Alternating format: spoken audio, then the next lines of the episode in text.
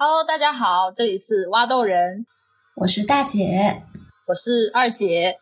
然后今天我们也请来了我们的嘉宾小兰来参入参与我们的讨论，欢迎她。Hello，大家好，我是小兰，很高兴来到挖豆人。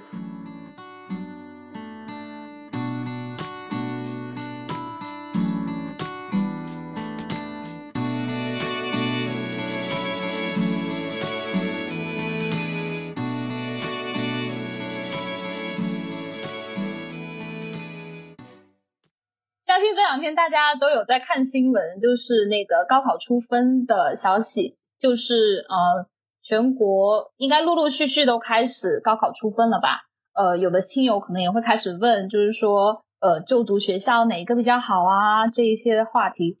每一年的高考开始，可能我们都会讨论一些话题，就是我们这些当年参加高考的人，可能会回想起当年嗯参加高考报学校。然后进入大学，开始在校生活的一些感受，所以今天抓住这个机会，我们也想聊一聊。然后，呃，我们三个就是大姐、我二姐还有小兰，我们是算是不同专业吧，一个理科，两个文科，所以还是有一些不一样的地方。我觉得我们今天可以碰撞一下，看一看大家当初都是怎么样的感受，现在又怎么样的想法。那我们要不要先介绍一下自己的学校和专业？可以啊，大姐先来。那我先来。我们三个都是二零一二年参加高考的，我是理科生，他们俩是文科生。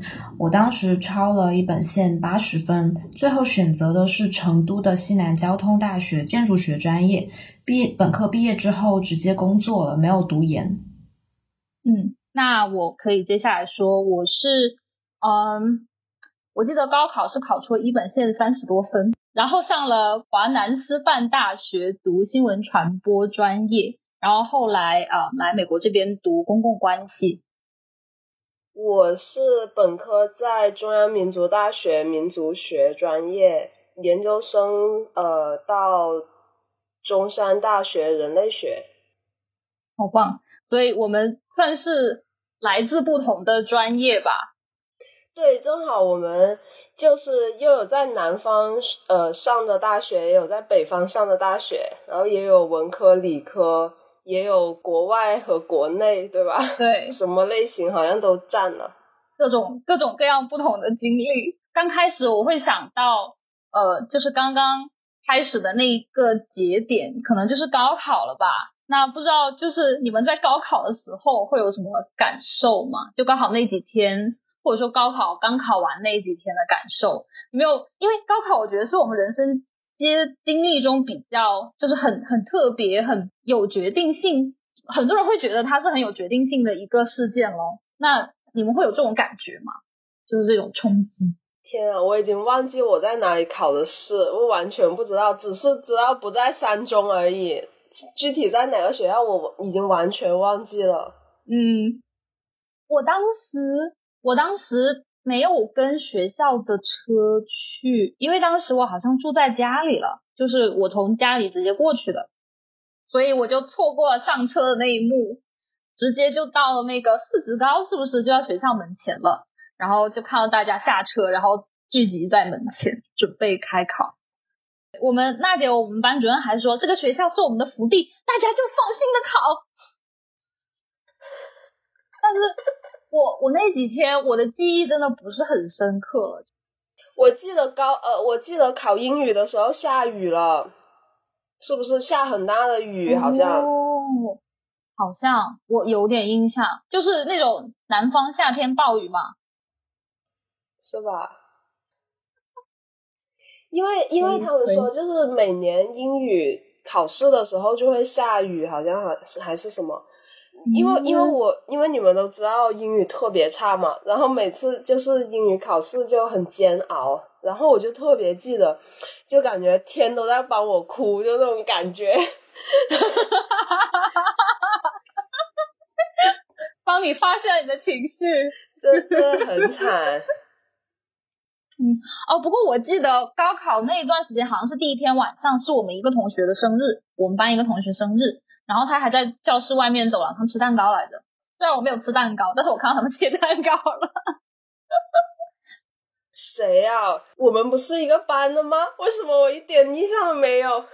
暴露了，暴露了，已经是塑，已经是塑料同同班同学，完全不记得了。可能因为我是舍友，所以我就记得特别清楚。但是那个就我我记得那段事情，就有一种一心抓在高考上的间隙还可以放松一下的感觉。所以虽然大家经历了同一段时间，但是记得重点完全不一样。没错，完全不一样，没错，真的完全不一样。而且就是你，你如果问高考那几天就是发生了什么，好像。就是想起来，真的一点印象都没有。就包括你，呃，写了什么，写了什么卷子，吃了什么东西，甚至想过什么事情，就完全已经不记得了。就昨天我还跟我妈说，我妈说你今年高已经高考了第十年了。我说没有吧，不是六七年吗？然后她说什么？你一六年的时候是毕业了，是是，哎。对，是本科毕业了。他说你工作已经忙到你自己什么时候高考、什么时候毕业都不知道了。什么下一步是不是你亲什么都要忘记？哎呀，我说没有没有，不可能不可能。天啊，就是就是感觉时间过得好快，就毕业已经十年了，就就是现在那些。已经以前是什么弟弟妹妹问我们高考填什么志愿，现在已经是侄子问我们了，就是下一辈的人都已经开始高考填志愿了，好恐怖！小姨小姨帮帮我，对，就是这种，就突然觉得哇，就已经高考就十年就过去了，我的天，夸张真的是，所以记忆模糊也是也是很正常的，我觉得，对，特别正常。那我很好奇，就是你们考完的感觉是有种如释重负的感觉，还是有一种不知所措的感觉？大姐先说了，我完全记不起来，只是凭着我现在的推测，我想象当时应该是很平静，没有什么感觉。然后我现在以旁观者的身份再回头看当时这段经历，我会觉得哇，自己好厉害啊，顶住了这么大的压力。如果让我重新来一次的话，我感觉这个压力现在的我可能承受不了。真的，其实我当时有预感我考不好了，我考完试以后就关机，然后完全断绝联系。我后来听我一个同学。他说考完试那一天，所有考完试那天，他晚上出去吃宵夜了。但是有人打电话给我说一起出去，但怎么找都找不到我。我觉得我当时的感觉就有种，我可能就是后者，我是不知所措的那种。我心里面就觉得，哎呀，完了，怎么办？我我没有那种如释重负的感觉，就感觉好像大棋走错一步，接下来不知道要怎么办的那种感觉。不会吧？所 以那个是我 印象蛮深刻的地方。哦，真的，我。我就消失了，然后也没有也没有找同学什么的。对，小兰，你是什么感觉？什么感觉？我已经忘记了，但是我记得我考完那天，然后回不是要回家嘛，然后我是呃从三中到我家，当时坐公交车都要一个多小时，就那时候交通好像还没有那么好发达。现在好像快很多，不知道为什么。以前反正就是一个多小时都坐不到我家的那种。然后我那天考完，嗯，就从三中走回了家，就是傍晚天天天还亮着的时候就开始走，可能五五点多这样吧，然后就开始走，然后就什么也没拿，因为第二天。因为第二天才是呃，就是收收行李或者怎么样，反正当天是先回的家，就我什么东西都没拿，然后就从山中走回我家，用了三个小时。就这三个小时里面，我自己经历了什么我已经忘记了，但是我就很记得，就是看那个天从天亮，然后直到我家就到家的时候，天完全的黑。然后我爸妈也也不会就是去问我说，哎，你到哪里了？你什么时候到？他们就是在家这样静静的等着我走回来。然后到家他也没有问我，呃，考的怎么样啊，或者是感觉怎么样，就是只字没有提，没有提这个高考这个事情。然后我也就是没有说很特别的跟他说，哎，这个高考我怎么怎么样了？好像就是很平常的，就是说，呃，放学回家了，就跟初中啊、小学那种一样，然后就吃了个饭。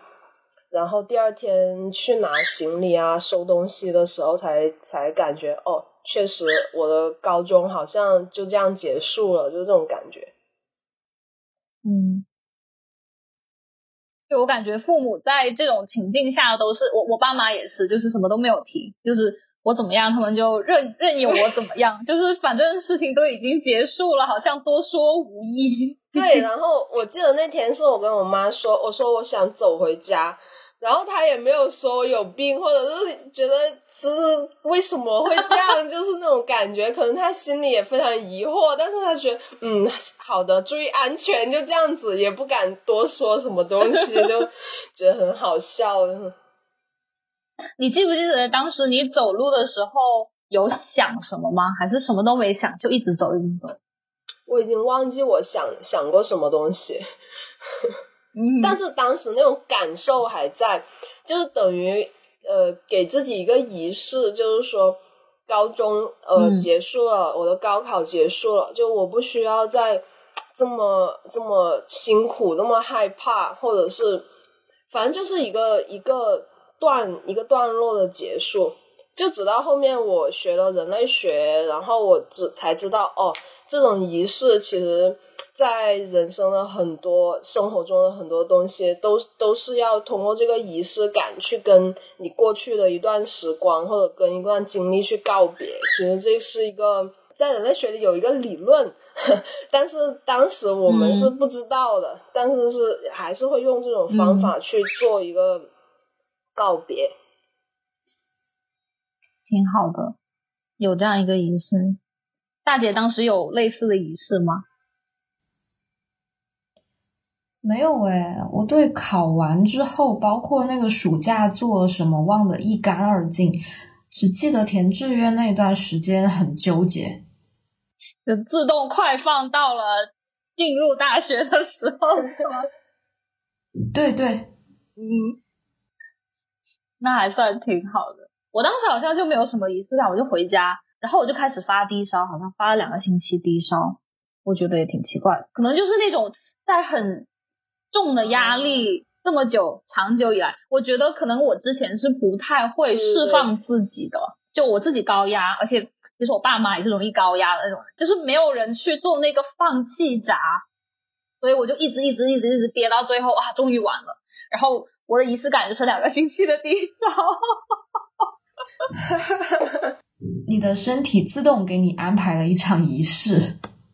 对对对，对啊，那。不过确实也是，我觉得可能会有。对，那你们记不记得，就是终于等到了，好像也没有很久，对吧？就是高考完的两个星期左右，三个星期，然后就会出分了。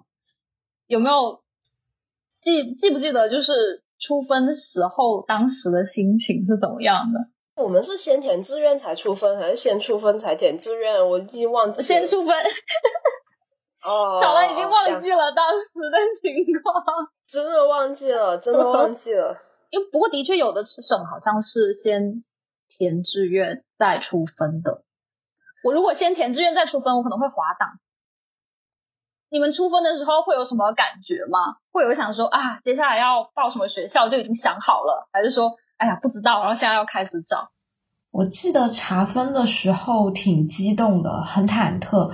当时查到的分数有松了一口气，因为这个分数比我预计的要稍微更好一些。最后选学校其实还是在填志愿那段时间现查的。小兰呢，会有想到就是说大概会想到要去什么学校之类的吗？或者说哪个城市？我其实目标一直都特别明确嘛，就是就是我以前。从小的愿望就是当记者嘛，然后呃就想学传媒啊，就想学新闻啊。当时真的是一一门心思要报这个，然后然后就是就想去中传。我以前就我第一志愿就是去中传嘛，去读去读新闻。后面呃出分了以后，出分了以后，出分那天吧，就是看这个分数，觉得没有任何感觉。就是你不，因为在没有比较的情况下，你其实不知道这个分是好还是坏。我记得我也就是比呃。也考反，反正我一直都是那个成绩咯，就没有也没有说特别好，所以说我对自己的预期也没有说非常的高，但是我就是一门心思想去中传嘛，所以我后面出分了以后，呃，找的学校都是以按那个新闻学、新闻传播的这个专业去找的学校，我记得我当时填。第一志愿是中传，然后第二志愿是川大，第三志愿才是民大，然后第四志愿保了个底，随便填了一个，就是填好像是重庆大学。然后，然后我当时想的是，就是呃，中传冲一冲，说不定也不知道能不能上，我估计就上不了了，因为看看那个分数，我觉得。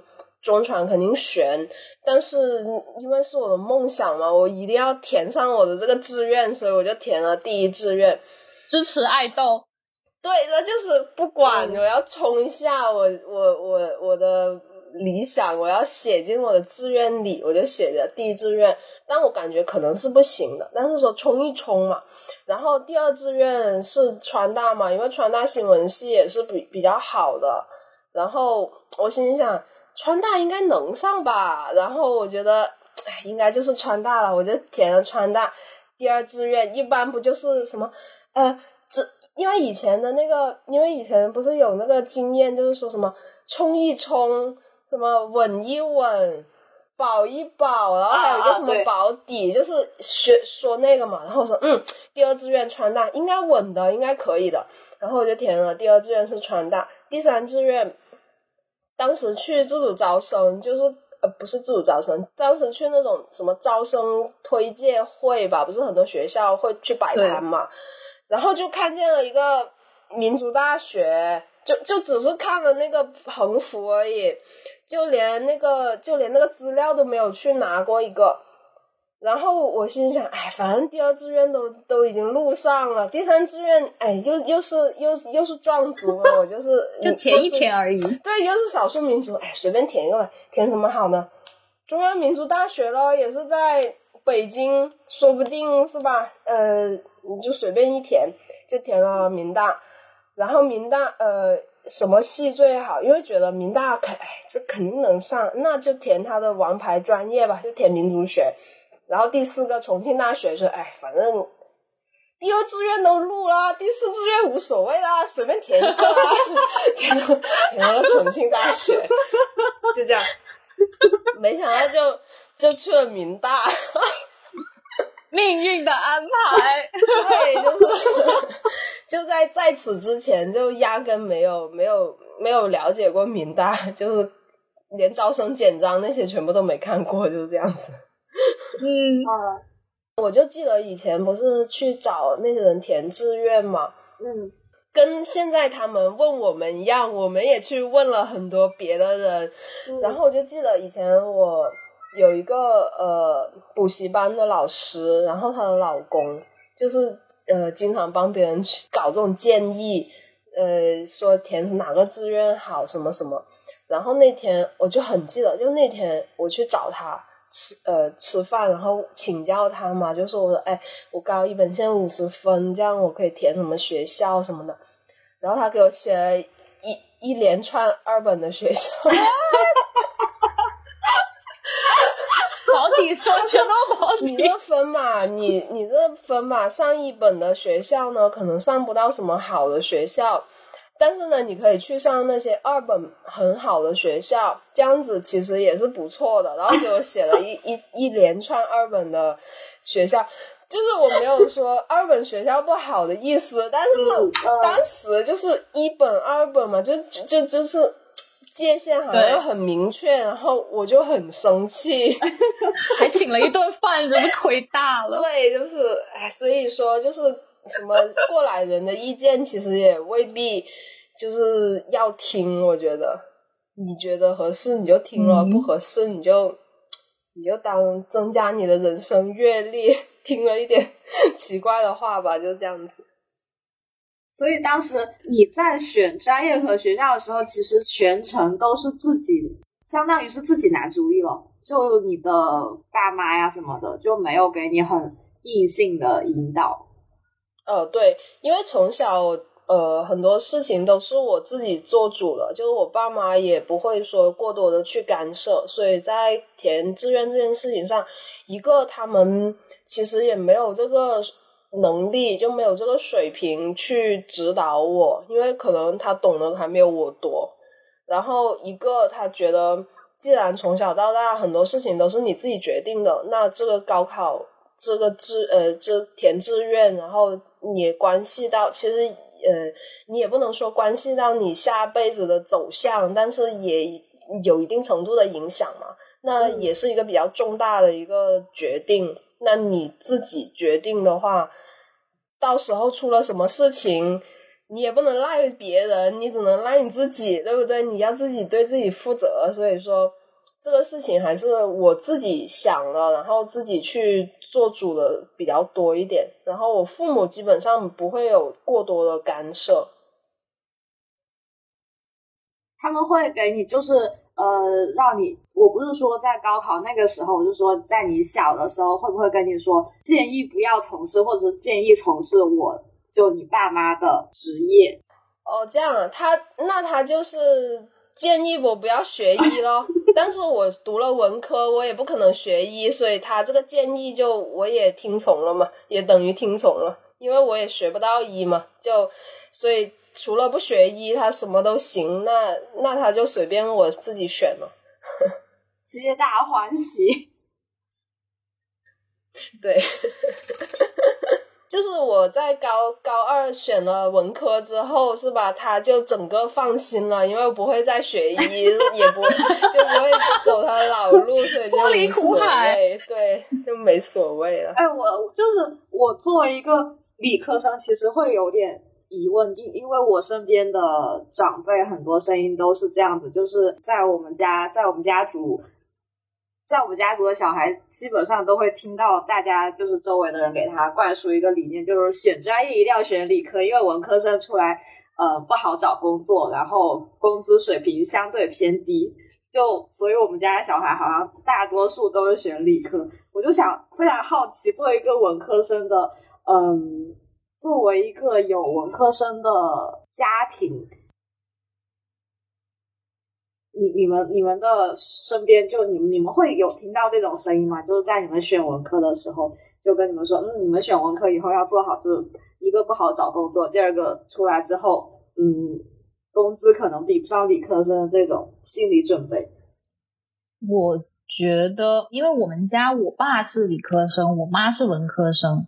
但我爸是那种比较有文艺青年理想的理科生，就他们那一年他高考，他本来是想去西大学学文学的，但是医科大的老师先把他的档，他把他的档案拿走了，然后他就变了一个医学生，所以他是我也不知道他是，我也不知道他是怎么样成为一名理科生的哈，我不知道当年有没有文理分割，但是他说他本来是不会去他读的那个学校的。那他我他跟小小兰的家人想的是一样的，女孩子不要学医。那我爸的出发点呢，就是不适合成家，啊，非常传统，非常传统的想法。对，就是说你你这辈子就献身事业了吧，对吧？然后我妈是学会计的，她不希望我学会计，她说你就不要碰会计，因为我妈学会计是也是她家里面人撺掇，因为她是他们家第一个大学生，不是一不是一本哈。但是就是大学生那个年代嘛，那所以她当时想的是啊，他因为他姐姐的单位里面的那个会计特别吃香，他就说啊，你去学会计吧。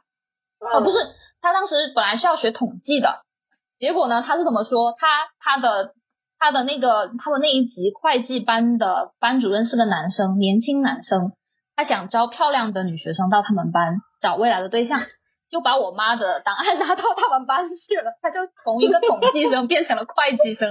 我觉得那那一个年代可能都是比较松散的状态吧，就是这种呃奇怪的事情 会发生。任人挑选，对 对对，所以我我爸理科生，我妈文科生，但是他们都不想让我学他们的专业，所以他们也没有什么想法。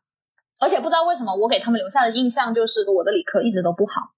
就虽然我当时文理分科的时候，我文理的文理分数好像都差不多，都有好的科目，也有不好的科目。但是我爸我妈就觉得，哎，你就是学文科的，你学什么理科？他们可能觉得哈，我爸妈觉得学理科之后会很累。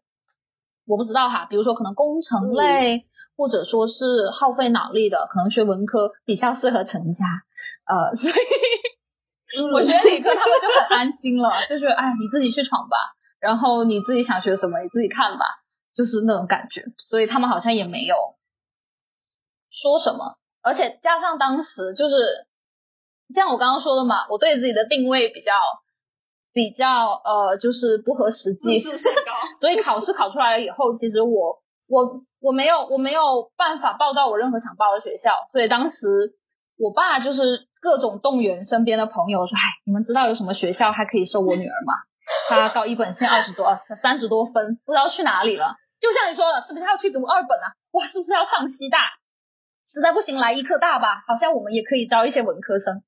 然后就是就是呃，愁云密布，然后也不知道要读什么学校，所以嗯，怎么说，就好像也没有对我有什么管。”就是对我的专业或者学校或者城市有什么限制，就觉得你能上哪个学校你就上哪个学校吧，有书读就好了。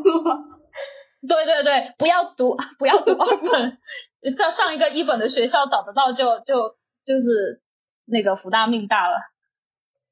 有这么夸张？有这么惨吗？我觉得真的，我我高一本，你刚刚说一本线你高五十多分嘛，我我是高三十多分，就是那种呃。不知道怎么办的状态，但是我觉得哈，有一点我是觉得，就是说，哦，我当时第一志愿是报了什么中国海洋大学，哦，所以啊，我觉得就是高考失利的人，我我是我是比较有有有经验之谈的。当时我们的选校原则就是，因为我爸一直有一个梦想，就是想要我之后跟他一样当大学老师，然后他就。在我上高中的时候，就开始问各种大学的那些朋友啊，他说：“哎，如果说以后想当大学老师，这个要怎么办？”他说：“看你读学校，一路九八五，那你就最后可以当九八五的老师。然后呢，那你上就是等于说是就是可能要看名声了。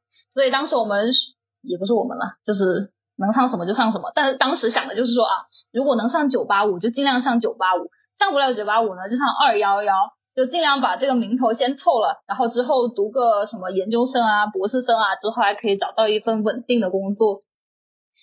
所以当时第一志愿好像是什么中国海洋大学，然后我不记得报什么专业了，反正就没录上。然后第二志愿是是华南师大，第三志愿我是想要报兰州大学，因为兰州哦，我是想要读社会学嘛，就是同行同行，就是社会学，嗯。对吧，对吧，对吧？但是就当时我那个分数是上不了任何比较好的社会学的大学的。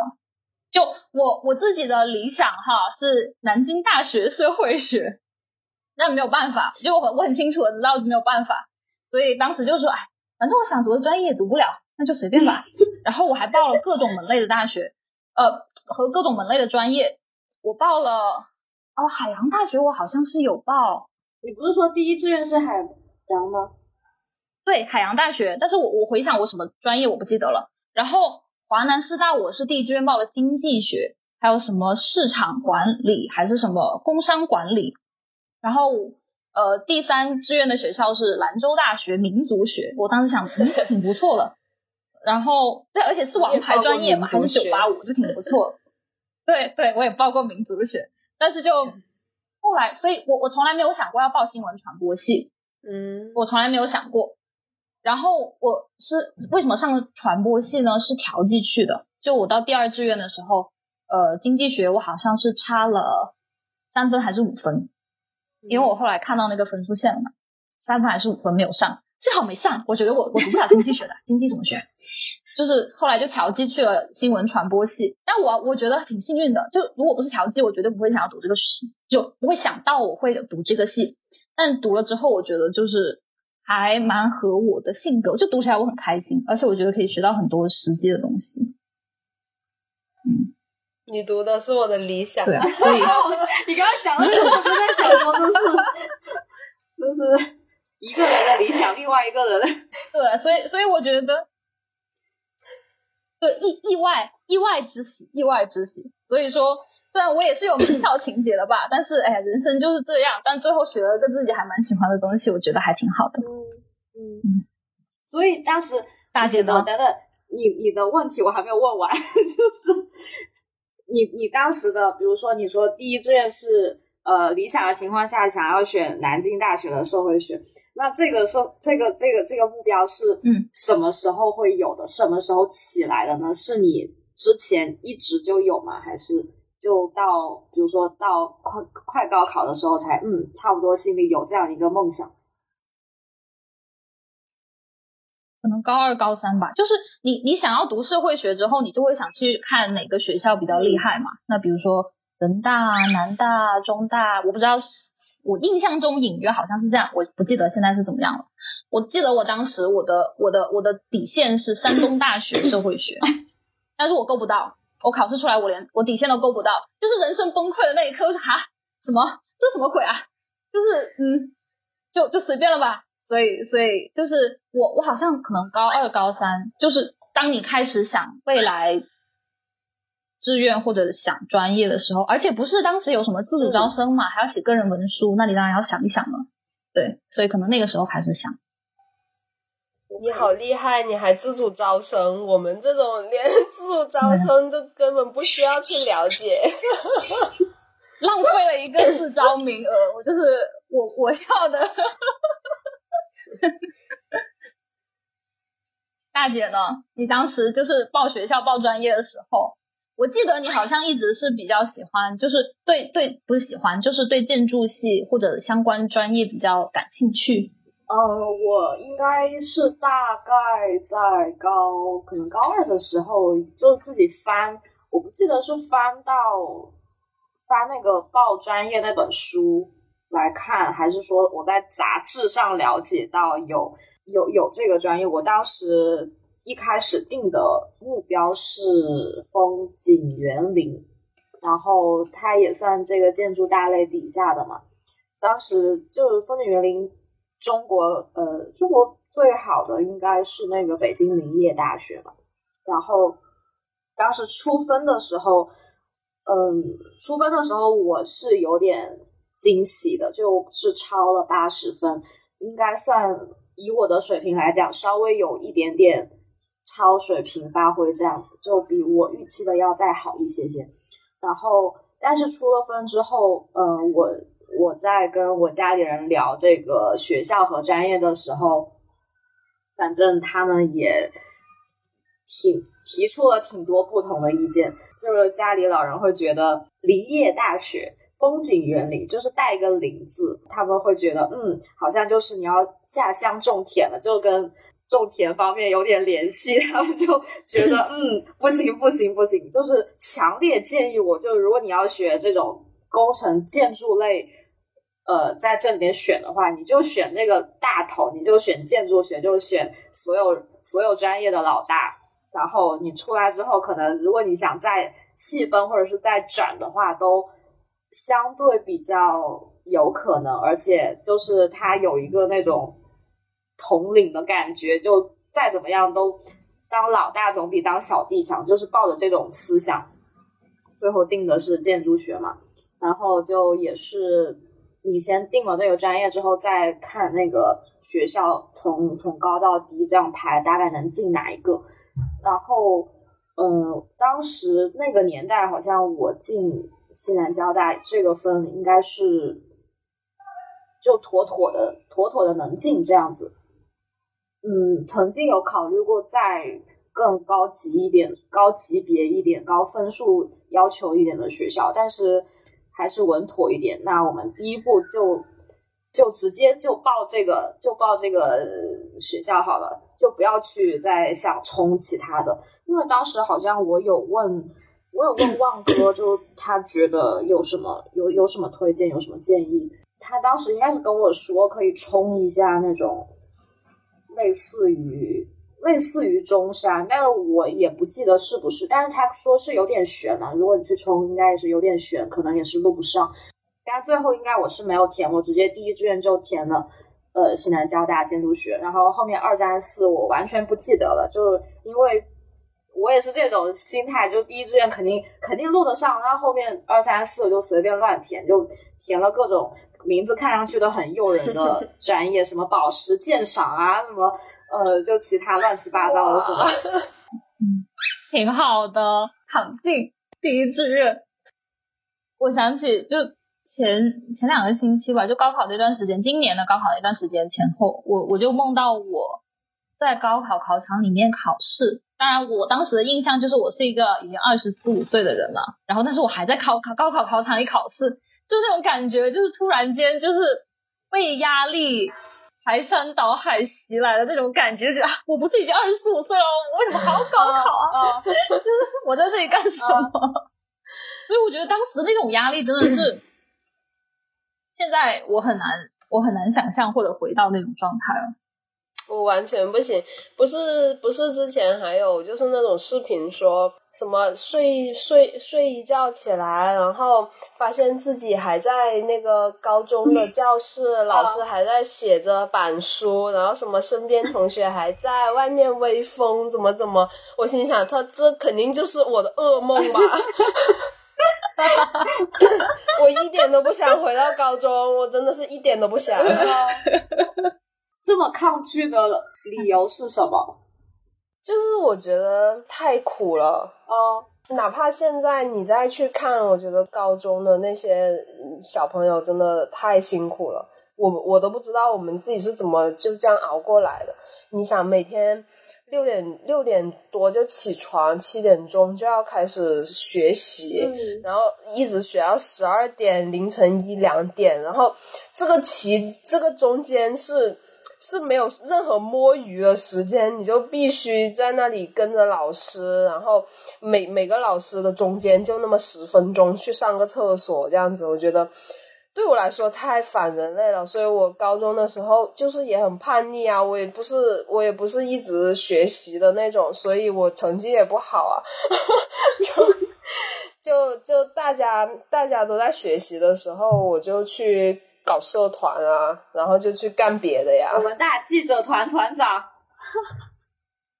没有没有，就就 三中人，就就是因为什么呢？就是我觉得我自己是有一个有一个毛病，就是说，当一个事情我比不过人家的时候，我就直接退出这个赛道，我就不跟人家比了，就就这种感觉。所以就是，而且当时我们在的那个班又是很很，大家都太优秀了，然后学习氛围浓厚，对，然后 然后班主任也是很。很会调动学习氛围的一个班主任吧，然后就就感觉很压力很大，而且是每次就一排名啊，就是倒数前三，就是这种这种状态。我心想，哎，那还玩什么？我干脆去搞别的吧，你们学吧，我去干别的。然后我就 我就去搞社团啊，然后去看很多那种书。我就记得，就是大家都在写卷子的时候，我就看。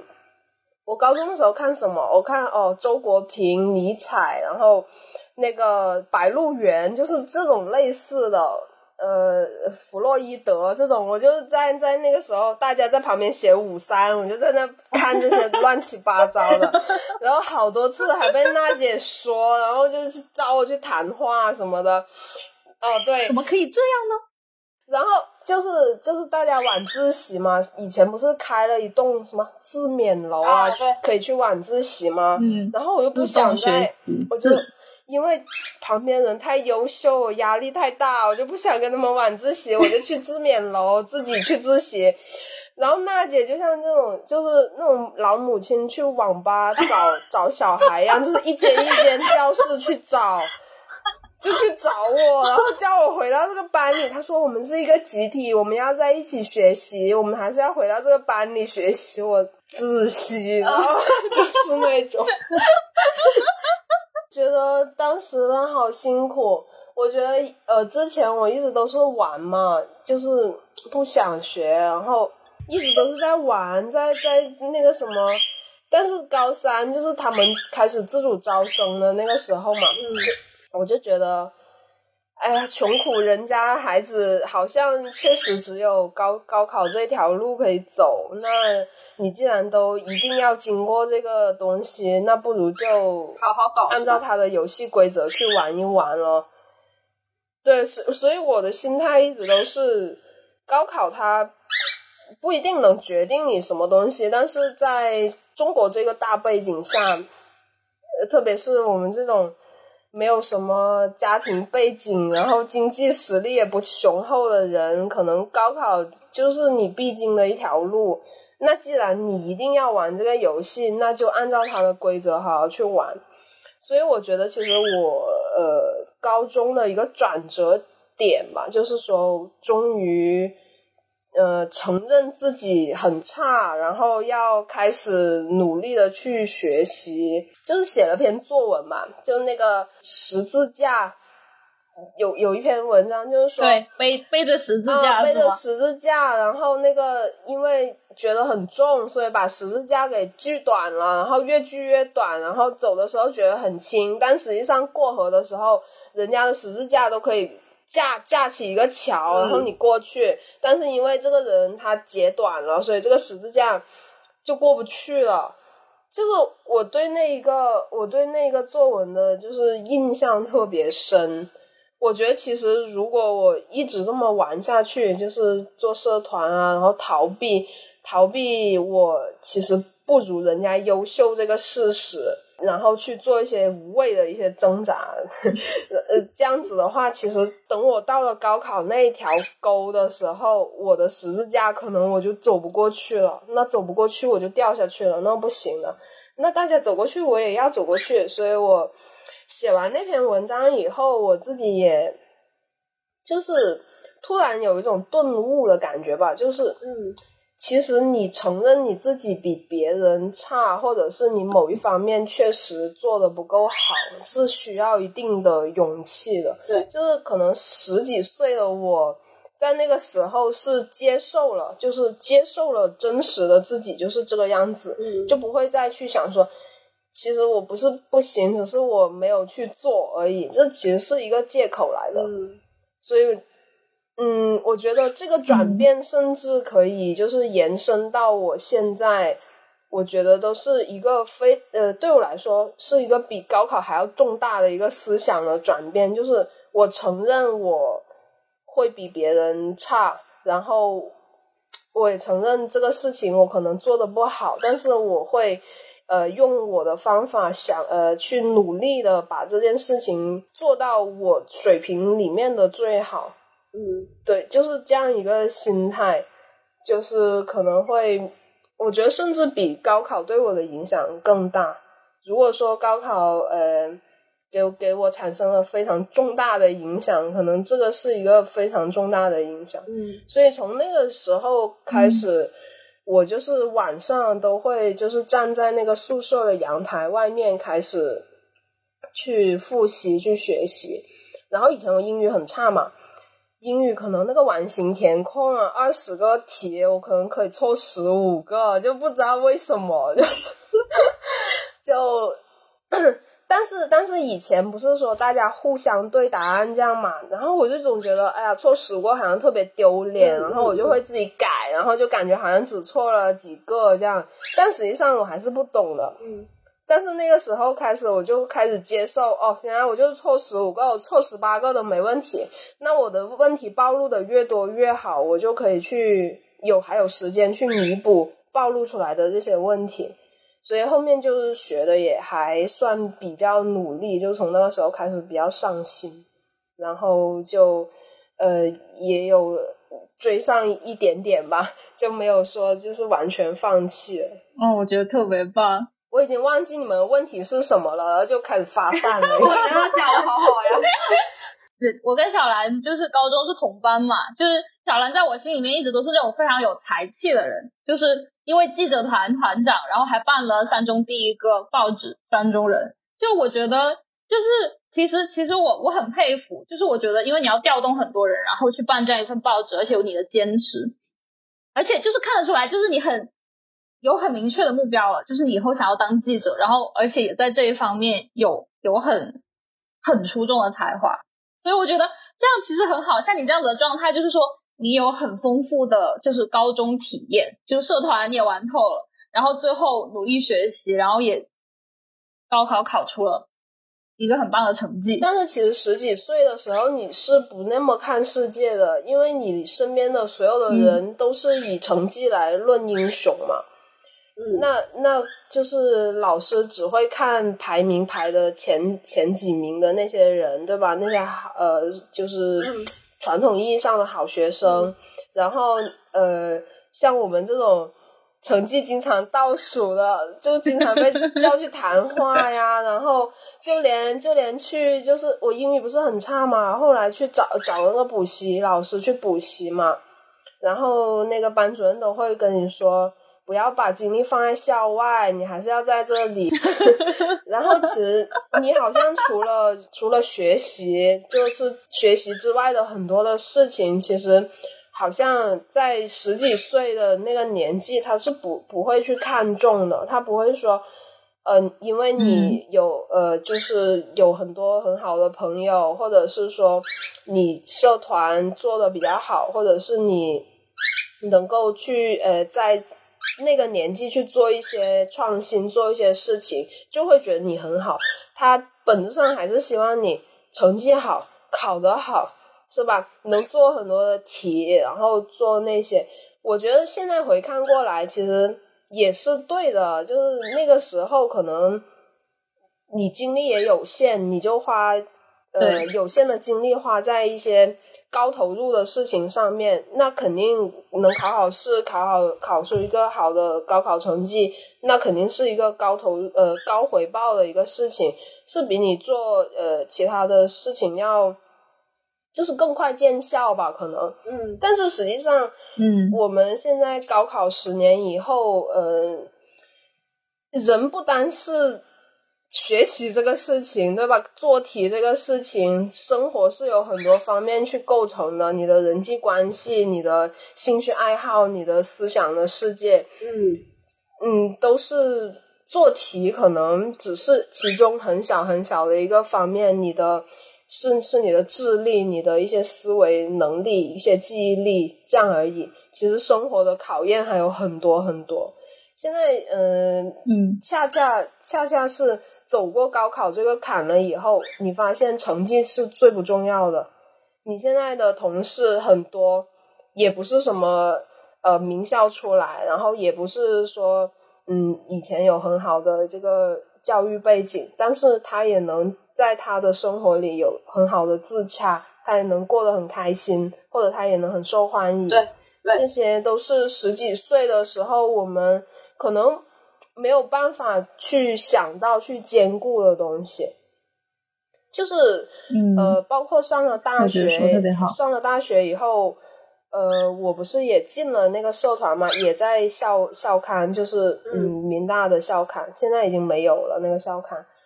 然后我就记得当时去，他也不是会，他又嗯那种社团面试，他不会去看你的高考成绩是吧？他也不会去看你呃到底哪一科做得好，哪科做得不好什么的。就是后面你发现高中的时候，嗯，大人给你讲的很多的事情，也不能说是谎言，但是是一个很片面的东西。他告诉你这个是这个样子就就是好，但实际上你达到那个门槛，跨过高考这个坎以后，你发现你还有很多的东西需要补的。对，如果你不补的话，你这个整个人的人人生是很无聊、很枯燥的，甚至是没有办法达到自洽的。因为当最重要的事情变成最不重要的时候，你要选重新再选一个重要的事情。重新选一个目标，那你选什么，对吧？很多时候都是课堂之外的东西给你的。嗯，对，我觉得很对。就我觉得我的经历可能是稍微有一点不一样，就是，但是最后我也是等于说是会有一些相同的感受吧。我就是那种怎么说呢？就是我我高一的时候进了学生会嘛，那就是说。也也挺努力的，办活动也挺积极的。所以如果说继续可以玩社团的话，可能也是可以留在社团的。但是，一方面就是我家里面人是那种特别紧张学习，但是不管我的那种。所以呢，就是当班主任找上门来的时候，他们意识到好像我不能玩社团了，所以我就最后从社团里面退出来了。等于说我我就是回想高中三年，好像除了大一有有过这样子的分心，那当时老师家长都会说这是一个分心了啊，你应该好好学习，玩什么社团呢？玩什么社团，谈什么恋爱，这不是你这个时候应该做的事情。我是无力反抗我家人的意愿的那种人。我经常反抗，反抗到后面他们已经不提建议了，因为知道我肯定不听。我觉得这个特别好，就是因为我我们家是那一种很很严的那一种情况，所以呢，好吧，那我就我就我就不玩社团了。然后接下来的两年就是一心扎在学习上，结果呢，并没有什么作用。就是我我高考等于说选完学校的那。那一瞬间，我是整个人崩塌的。我那一个暑假是崩塌的，就是我这么学习，我在干嘛？我要是玩两年社团，我也能考出这个分来。为什么我当初不玩社团呢？那不一定哦，那不一定哦。你要相信，一切都是最好的安排。呃，怎么说呢？就是当时吧，我们阶段性的来看，就是当时我的看法就是，就是就这个分数，而且就是我爸当时还问了我们班主任说，呃。要不要复读？其实我当时也有想过复读，但是我当时整个人就是已经崩掉了，然后后来就也没有选择复读，然后就就只是读书，就继续报考大学嘛，就上大学去了。然后我记得很深刻的一个印象就是大二的时候，有一个同学因为在呃回回三中拍东西，然后学新传播、新闻传播嘛，那也也是会一点，那就跟他回回三中，元旦通宵晚会的时候回了三中。呃，然后呢，当时我那个朋友是，他也是三中毕业的学生，然后是我爸一个同事的儿子，所以当时他爸妈也在，所以他爸妈等于说是看着我们这一代的学校子弟长大，就知道都彼此认识嘛。当时他就很半开玩笑的就说一句：“你要是当时知道你会考这样，你三中三高中三年还会这么过吗？”我当时就崩溃了。我就跑到那个，当时我们在那个教工大楼准备装备，我就跑到洗手间去哭了半个小时，大哭半个小时。我现在想来，其实心情还是会有点难受的。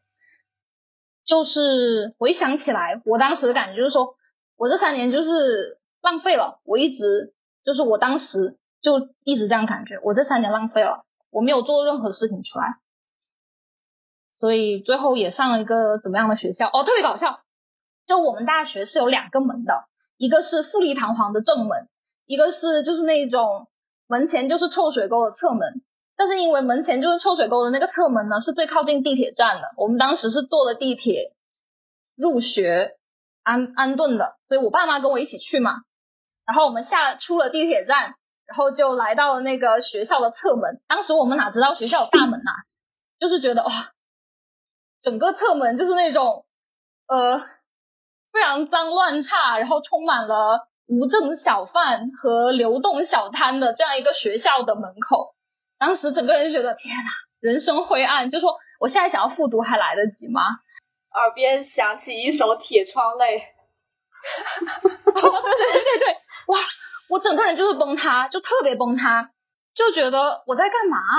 就是我我我这辈子就这样了吗？就你想想，当时是一个十九岁、十八岁、十九岁。就踌躇满志，就是上高中，然后就是怎么说，心里有点小骄傲的那种。结果考完了以后就这样，就这样，然后嗯，整个人就崩塌。我就觉得，哎，就就就随便吧，以后就随便吧。但是我觉得有一点的，就是我觉得我在高中之前都是那一种，呃，可能从小管教吧，就觉得啊，我只要好好学习就好了，然后也也不要想其他的事情。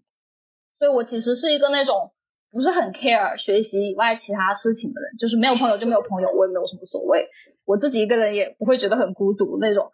但是就是这整个，我觉得把我打乱，整个打散的这样一个过程，我觉得我重新又开始想，那我以后要怎么样？